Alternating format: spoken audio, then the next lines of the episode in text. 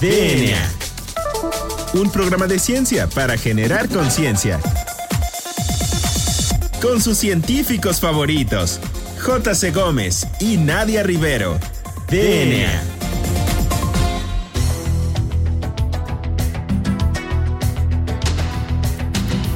Hola, hola, hola. Bienvenidos a una emisión más de este su programa favorito sobre divulgación de la ciencia, DNA. Yo soy la doctora Nadia Rivero y me acompaña en los micrófonos el doctor Carlos Berjan.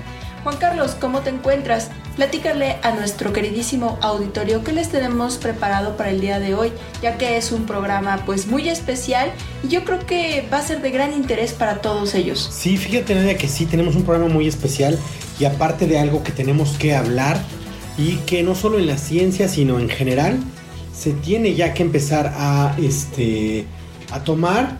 Ya muchos economos han empezado a hablar de ello, pero creo que en la ciencia todavía falta y hay todavía una como cierta Renuencia. renuncia, particularmente nosotros, ¿no? Nosotros, eh, países latinoamericanos, países, eh, a lo mejor algunos países ibéricos, que todavía están incrédulos porque, pues a principios de los 80s, China, que es de quien vamos a hablar, China, a principios de los 80 era un país con un Producto Interno Bruto muy pequeño, con una ciencia que era de este, pues un poquito modesta, vamos a decirlo, y hoy en día China es líder en ciencia. Entonces vamos a hablar de la China científica y de los avances de China a nivel científico. Así, es.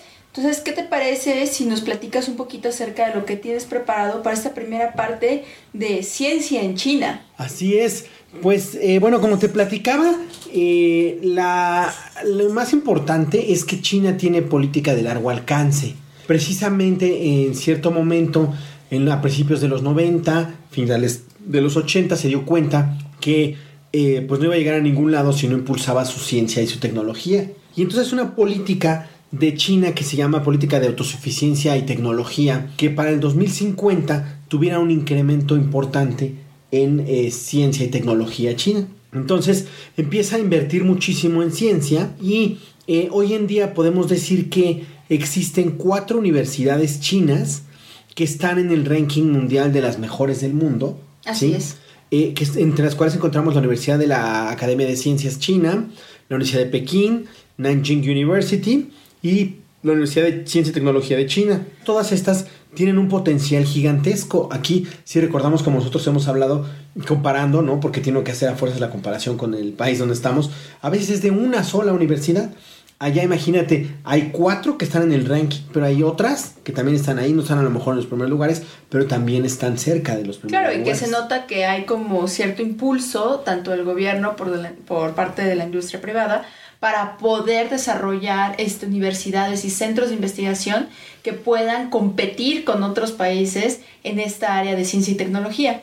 Así es, eh, no solo es como tú bien mencionas, no solo es nada más que se le exija y se le demande al gobierno, sino que también haya cierta parte de la sociedad y del, el- en particular de los sectores empresariales o de los sectores de eh, riesgo, de capital de riesgo, y que se atrevan a invertir en cosas de, de ciencia y tecnología, más allá de en una máquina de este, hacer tortillas, ¿no? Sino bueno, en innovar, en que sean nuevas máquinas para hacer tortillas y en tecnología para hacer esas tortillas, ¿no? Ya no Y tanto. para mejorar los alimentos Exacto. que van a producir esas Claro, tortillas. Claro, entonces, bueno, ese es uno. Eh, algo, otra cosa interesante también es que eh, ya aparecen el 20% de las instituciones mejor ranqueadas en cuanto a ingeniería y ciencia en el mundo son chinas, ¿no? interesante. Y eh, China tiene eh, 1.12 millones de investigadores, ¿no? China.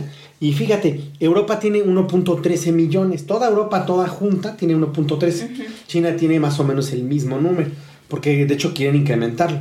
Y Estados Unidos tiene 1.10 millones de investigadores. O sea, fíjate que este que interesante. Hablaremos ya en la segunda parte. Tú nos dirás cuántos tiene México para que hagamos pues la tan necesaria comparación. Así es. No, y eh, se empieza a notar cómo esta brecha entre la China de los años 80 que tú mencionas ya no se parece a la China de ahora y que sí está, pues se podría mencionar como en cierta competencia directa con Estados Unidos. Sí, sí, de hecho ya empieza ahorita la, la competencia, por ahí ya hay varios, este, por ejemplo, lo del COVID ahorita y el, el- que el Instituto de Wuhan, el Instituto de Wuhan es uno de los mejores en virología. Entonces el ataque no es nada más ciego, sino que están atacando uno de los mejores institutos en biología en China, ¿no? Y eh, algo interesante también es que cómo va cambiando China, cómo va adoptando esta, este cambio, ¿no? Muy, muy claro, con una visión muy clara, ¿no? Porque no solo es la parte eh, tecnológica y financiera, sino que empiezan a hacer también empiezan a copiar, porque ellos empiezan al principio, empiezan copiando como todo este, en general, ¿no? Empiezan copiando el, el, know-how, el, el me too, que también, que yo también, yo, o sea, si el otro lo hace, ¿por qué yo no? Y el saber. Entonces empiezan a traer muchos investigadores ya eh, veteranos de Europa y de otros países de este, del mundo a, que les enseñen a ellos. No, fíjate, no tanto a que te vayas a otro país a aprender, sino va, traigo a algunos de los seniors que a lo mejor ya están jubilados o que ya no los quieren en otros países porque son demasiados y los traigo aquí. Y, a que, y la política era esa, a que no se vayan, no, no, no vayas a por allá a hacer un doctorado, no, no, no, no, no Ven aquí, aquí te doy el laboratorio, aquí te pongo todo y enséñale a mis estudiantes que son jóvenes a que aprendan a ser como tú.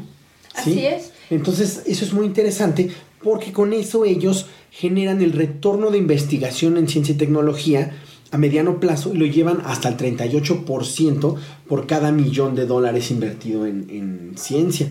Entonces, eso es muy importante. El que tiene ahorita el, líder en eso es Inglaterra. Inglaterra casi obtiene el 60% de rédito de todo lo que invierte en ciencia y tecnología. Entonces China ya está en ese porcentaje, ellos quieren llegar casi al 60-70% de que todo lo que se invierta lo reditúe yo en el mediano plazo, porque es una mentira, ya lo hemos dicho nosotros en varios este, programas, que si inviertes en ciencia hoy hasta dentro de miles de años lo vas a ver. No es cierto, si no nos creen, escuchen el programa del Proyecto Manhattan, el de la PCR, o inclusive vean ahorita lo del CRISPR, no tiene más de este, 20 años y ya tienen hasta implicaciones bioéticas, ¿no? Así es, Juan Carlos. Y de hecho todo esto que tú comentas, pues tiene una relación muy directa con lo que yo les quiero platicar a nuestro auditorio, porque bueno, como bien mencionas, pues la ciencia en China ha crecido exponencialmente y pues fíjate que hubo un artículo periodístico que fue publicado en Nature Magazine, en su sección Nature Index, que abarca estos temas pues novedosos y controversiales que van ocurriendo pues este en el día a día de la ciencia y no solamente la parte académica sino también digamos que como en el TV y notas de la ciencia, ¿no? Sí.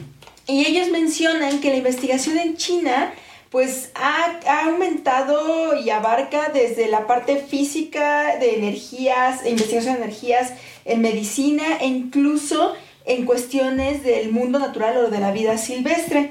Y actualmente hay cinco investigadores que pueden ser considerados como Rising Stars o mejor dicho, como promesas científicas para el futuro y que seguramente en muy pocos años vamos a seguir este, escuchando de ellos.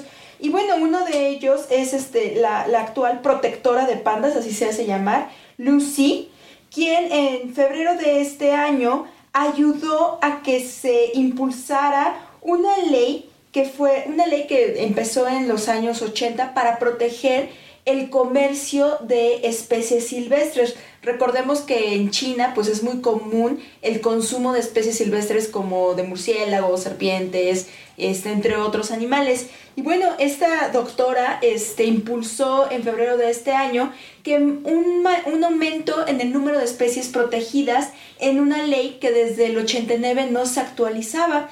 Y este, bueno, aquí es muy importante mencionar que esta este, doctora es egresada de la Universidad de Pekín en Beijing. O sea, no es de una universidad como Harvard, como Columbia, como Yale. O sea, es de mismo China que salió y que está ayudando a desarrollar en su país, pues propuestas de ley que puedan este, beneficiar a la sociedad. También es importante mencionar que en 2007 fundó el Shanshui Conservation Center en Beijing y actualmente es la directora ejecutiva del Centro de la Naturaleza y Sociedad de la Universidad de Pekín. Y bueno, ha tenido pues un trabajo muy importante en la protección de pandas gigantes e incluso su trabajo se ha comparado con el de Jane Goodall, que es mejor conocida como pues la que investigaba a los gorilas este, en, en, este, en el Congo. Sí, la que es este, eh, interpretada por Sigourney Weaver, ¿no? De exacto, en la niebla. Sí. Exacto. Y, este, y bueno, pues es, es, muy interesante todo este trabajo que ha desarrollado porque justamente con la pandemia de COVID-19 pues cobró más relevancia su este, trabajo ya que ella habla pues justamente de la zoonosis y cómo evitar que como ya mencionamos en, en este programas este, pasados, pues cómo evitar que brinquen infecciones de los animales a los humanos por este, romper estas barreras ecológicas que nos separan uno del otro. Y bueno, pues también hay este otro, otro investigador que, bueno, él no es de origen chino, cabe mencionar, se llama Rustem Ospanov y él es un físico de partículas que este, está trabajando actualmente en la Universidad de Ciencia y Tecnología de China que tú mencionabas que forma parte del top 10. Eso es algo interesante porque, o sea, no es nada más que sean chinos, sino que hacen las instituciones y empiezan a traer investigadores. Lo que tú mencionabas, de hecho, aquí este cobra todavía más relevancia porque él fue uno de los este, científicos que trabajaron en el CERN, este centro de Suiza que se encarga de, bueno, colisionar partículas para ver cómo es que se descomponen las partículas en, este, en un espacio, en el vacío. Y bueno, ya recordemos que ahí fue donde se descubrió también lo del bosón de Higgs o la partícula de Dios. Sí, claro. Y este, bueno, pues justamente este científico Rustem eh, pues tiene una gran relevancia o su aportación más relevante es el diseño de un algoritmo que está basado en esta famosísima este, Machine Learning o aprendizaje de máquina que ayuda a rastrear en grandes cantidades de bases de datos, así enormes, cuáles son las señales que realmente nos van a dar información importante sobre el fraccionamiento de las partículas pues más pequeñas eh, del ruido de fondo. Y él menciona que es algo muy difícil porque es información pues muy, muy, muy difícil de, seguir, de rastrear, de registrar y de identificar como qué es lo importante del resto, lo que se podría decir como basura o desecho, ¿no? Y bueno, actualmente sus técnicas se usan para medir interacciones dentro del bosón de Higgs, que es esta partícula de Dios, y ha sido pues multicitado, tiene más de 180 artículos científicos y divide su tiempo entre la Universidad de Ciencia y Tecnología de China con colaboraciones en Ginebra, en Suiza, en el CERN. Entonces, es lo que tú mencionas, esta, esta eh, forma de importar conocimiento en lugar de decirle a sus estudiantes que se vayan a otros países a hacer un este, postdoc o hacer el doctorado o hacer una maestría, porque aquí en México pues no van a aprender nada, ¿no? Sí, claro, el impulsar la eh, ciencia y sobre todo la parte de la soberanía. Fíjate que, de hecho, una de las eh, cosas que adoptan ellos es una cosa que le dicen que primero hay que incrementar las citaciones. ¿No? de ellos mismos. Entonces empiezan a estimular que los mismos científicos entre ellos empiecen a citar, pero a, chinos. Y entonces empiezan ellos a crear que sus mismos investigadores se vuelvan famosos porque están citando entre ellos. Y después otros investigadores de otros países, por ende, empiezan a citarlos, a invitarlos a conferencias. Y entonces empiezan a, ellos ya, entonces ahora sí, a, como a, a, empezar ellos al revés. O sea, no, no que te vengan a, este, o no que tú vayas más bien allá, sino que te vengan a aprender de ti y tú les, eh, les enseñes todo lo que estás haciendo, porque como ya eres relevante, porque ya estás multicitado. Claro, de hecho son estrategias muy interesantes que quizá nosotros en México deberíamos aprender, porque al contrario, nosotros buscamos artículos de otros investigadores internacionales que apoyen nuestras investigaciones. Y bueno, Juan Carlos, pues creo que esta primera sección este, se nos está terminando y el tema pues todavía da para más. ¿Qué te parece si lo dejamos hasta aquí? Y en la siguiente sección seguimos abordando y elaborando un poquito más sobre este tema tan interesante. Entonces no se despeguen de su radio porque ya regresamos. Esto es DNA. Volvemos en menos de lo que tus genes se traducen a proteínas.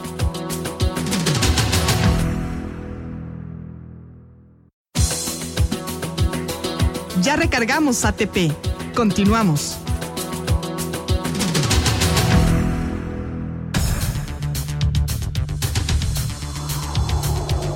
Pues ya regresamos a DNA. Recuerden que estamos platicando de la ciencia china.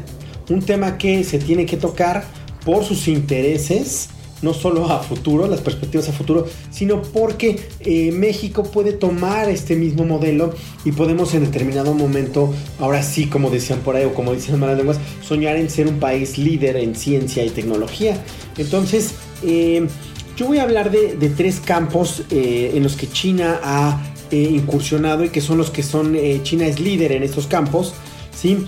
Que, eh, y que actualmente son en los que tiene bastante perspectiva para futuro. Entonces, uno de ellos es el campo espacial. El campo espacial China tenía muy modestas este, avances y incursionó en algunos, empezó a invertir en cosas en, espaciales y ahora tiene ya cuatro misiones lunares, tiene vuelos ya con astronautas, tiene dos laboratorios espaciales ya actualmente este, en órbita y tiene ya miles de satélites lanzados e inclusive tiene un proyecto ya para eh, limpiar el espacio porque hay basura espacial, ¿no? Entonces, bueno, ese es uno. Y algo interesante que hizo China o de las cosas las que tienen más interesantes de los últimos años es que tienen una la misión de lunar de China tiene eh, una perspectiva en la que creen que pueden eh, explotar ciertos metales que hay, particularmente el titanio y el helio 3, que están en la superficie de China, o aparentemente la, en la superficie de la Luna. Y entonces, parece que o tienen el proyecto de poder llegar allá y explotarlo, ¿no? Tienen un proyecto con Rusia en el que quieren hacer una estación lunar, precisamente, y tienen eh, un proyecto en el cual quieren eh, analizar la parte eh, química de la, de la composición de, la luna, la parte como la química cosmológica que le llaman.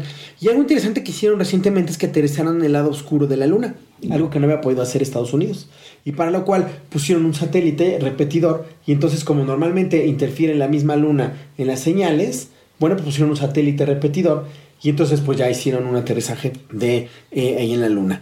Eh, otro de los campos es la ciencia cuántica. La ciencia cuántica tiene un proyecto para, para invertir. Estados Unidos va bien avanzado en eso. Pero eh, China tiene ya hay varias, este, de hecho tenemos un programa, recuerdas nada que tenemos un programa de eso. y eh, China tiene ya un programa para en cinco años llegar y alcanzar a Estados Unidos y a otras este, potencias, ¿no? Y algo interesante es que hace poco hicieron una conferencia con una encriptación cuántica entre China, entre Beijing y este, me parece que Ginebra. Entonces, bueno, eso es algo muy interesante. También es un campo que están eh, incursionando. Ya también sacaron una nueva computadora cuántica que resolvía algunos este, problemas, ¿no? Y con eso, bueno, fue como, le llaman que fue como un reto hacia Google, ¿no? De decir, mira, yo también tengo. Y tienen ya algunas inversiones para que empiecen a producir chips cuánticos en cuanto empiecen ya ahora sí a dominar la, técnica y ahora sí empiecen a vender por masa eh, los chips cuánticos de computadoras cuánticas.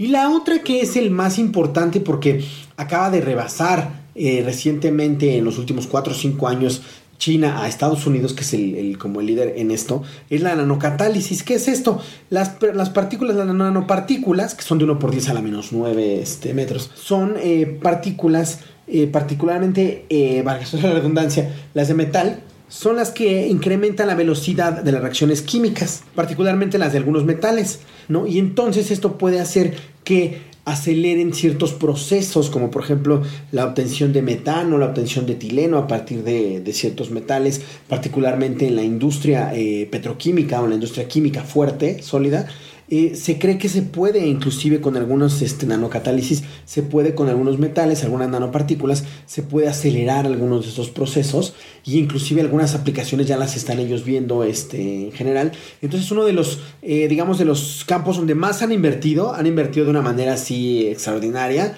¿no? Y parece que ya están, este, pues con muchas patentes y ya superaron en publicaciones inclusive Estados Unidos. Y bueno, pues eh, finalmente otra de las cosas interesantes es que están fortaleciendo la parte farmacéutica. ¿Y cómo lo están haciendo esto? Fíjate Nadia que lo que están haciendo es que están, eh, eh, están invirtiendo ellos, bueno, están primero generaron el proceso de genéricos, pero algo interesante que es como están creciendo es que están ellos primero invirtiendo en que haya y se estimule un mercado nacional fuerte. Y una vez que tengan el mercado nacional fuerte, sus empresas empiezan a subir obviamente en, este, en capital y en infraestructura, porque nada más hay que tener empresas millonarias, sino también empresas con mucha infraestructura. Y entonces ahora sí el gobierno los apoya y les da el empujón para que vayan a otros países a hacer la parte este, de, dominar otros, otros mercados, ¿no? O apoyar inclusive otros mercados. Entonces eso es muy interesante porque eh, ya hay muchas farmacéuticas chinas que están empezando ya ahora sí a incursionar ahora sí verdaderamente y al tú por tú con otras farmacéuticas grandes. Y bueno, esto se ha visto ahora, por ejemplo, con las vacunas de, COVID, ¿no? Donde tienen eh, ya vacunas, inclusive una que, que la OMS se las aceptó, ¿no? Y tienen vacunas que ya están también y se las trae, o sea, trae AstraZeneca y también trae CanSino, ¿no? Y también trae este, otras marcas, ¿no? O incluso la colaboración entre Pfizer y BioNTech. Claro, claro, o inclusive la misma AstraZeneca tiene colaboraciones para vender en China, porque el puro mercado chino es un mercado gigantesco y eso fue lo que se hicieron, se dieron cuenta los chinos, ¿no? Y este, y bueno, pues finalmente algo que me pareció muy curioso es que China está incursionando y está invirtiendo en el mercado de Hollywood ¿no? Porque, bueno, pues lleva las películas de Hollywood a, este, a China, pero está invirtiendo para cambiar la imagen de China ante el mundo y hacer un mercado, eh, más bien una imagen más amigable, en donde, bueno, no se vea como aquel chino este, cerrado y con su revolución cultural. De la época de Mao. Sí, de Mao, sino un chino súper este, tecnológico y hacia futuro. Pues es muy interesante, Juan Carlos. De hecho, yo voy a retomar un poco de lo que tú mencionas en cuanto a la investigación científica que ahorita en la actualidad de la pandemia ha cobrado muchísima relevancia porque justamente hay una investigadora que se llama Nancy Hugh Long Leung que ella realizó estudios entre el año de 2013 a 2015 sobre cómo se transmitían las, las partículas del virus del primer coronavirus que se identificó que es el SARS-CoV-1 antes de la, de la pandemia de COVID-19. Y bueno, eh, su tesis doctoral en la actualidad cobró muchísima relevancia porque ella había propuesto en esa época que utilizar un cubrebocas era la forma más eficiente para evitar que se contagiaran de este, la gripe común o de algunos otros rinovirus o coronavirus a través del ambiente. Y justamente muchísimos, este, eh, bueno, la salud pública de muchísimos países tomó este estudio ahora en el COVID-19 para poder implementar el uso de cubrebocas en COVID-19 y evitar que se aumentara el número de contagios. Entonces, es muy importante ver cómo hay este, muchos científicos este, chinos que han sido apoyados por su país para poder desarrollar este tipo de este, investigaciones que ahora estamos viendo que tiene una aplicación muy importante. Tú mencionabas que solamente tres campos en donde es relevante China, sin embargo es importante mencionar que, bueno, también en la parte de biotecnología van muy avanzados. Y recordemos el caso del científico chino que realizó CRISPR-Cas, que es esta técnica de edición de genes para poder hacer a un par de niñas gemelas resistentes al VIH y que fue muy exitosa esta este, primera aplicación del CRISPR-Cas. También tienen grandes avances en robótica, en textiles, minería, química, agricultura, pesca. O sea, tiene una gran, gran, gran inversión en realmente desarrollar investigación en todas las áreas del conocimiento habidas y por haber, literalmente. Y bueno, esto, esto es posible gracias a toda la cantidad de dinero que se le invierte a la ciencia. Por ejemplo, en México se estima que actualmente se está invirtiendo el 0.38% del Producto Interno Bruto, del PIB, mientras que en China se invierte hasta el 2.5% del PIB. O, sea, abismal, ¿no? Es abismal la diferencia y por eso ahora cobra pues mucha pues sentido que tengan todos estos avances y que vayan por mucho más. Inclusive hasta en el número de investigadores que hay por cada 100.000 habitantes, se ve que hay una brecha que esperemos que algún día se pueda hacer más corta. Por ejemplo, en México se estima que hay 23 investigadores por cada 100.000 habitantes. O sea, es nada. Mientras que en China se estima que puede llegar a haber hasta 400 investigadores por cada 100.000 habitantes. Y son las cifras que tú mencionabas en la primera sección de más o menos un millón de investigadores solamente en China, ¿no? Y bueno, esto pues nos hace pensar un poco en cómo es que nos percibe también la sociedad, puesto que si somos tan poquitos investigadores para un país tan grande que en densidad poblacional que representa México, pues sería importante ver cómo es que nos percibe la sociedad cuando se habla de ciencia y tecnología. Y bueno, en la encuesta de 2015 se pudo observar que, bueno, las, los niveles de interés en información en temas de ciencia y tecnología, pues sí son importantes eh, para la sociedad en un 80%, se podría decir. Sin embargo, los temas que más les interesa a las personas escuchar son acerca de medicina, mientras que los temas de física, matemáticas, biología, química, ingenierías son los que menos les interesa, cuando realmente esta es la base para poder hablar ahora sí de medicina. Y, bueno, pues también aquí algo que es muy importante y muy alarmante hasta cierto punto es que no hay espacios en los medios de comunicación que nos permitan a los científicos poder hablar acerca de ciencia, tecnología y de los avances que se están realizando en nuestro país.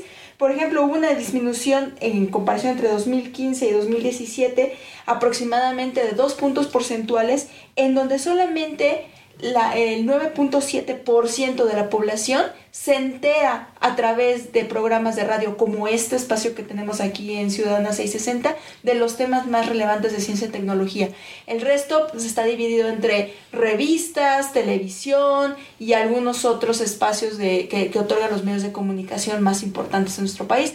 Pero aquí entonces es importante mencionar y hacer énfasis en que se abran más espacios como este para poder nosotros seguir difundiendo información acerca de ciencia, tecnología y concientizar a nuestra población porque es importante invertir sobre ciencia. Y de hecho aquí, comparados con China, ellos manejan una política que se llama política de cuatro modernizaciones. Y esta habla acerca de modernizar la agricultura, modernizar la industria y modernizar la ciencia y la tecnología. Y esto surge a través de un eslogan eh, que, bueno, eh, se deriva de este, las invasiones eh, que sufrieron de Japón en 1937 y que eran salvemos a China a través de la ciencia.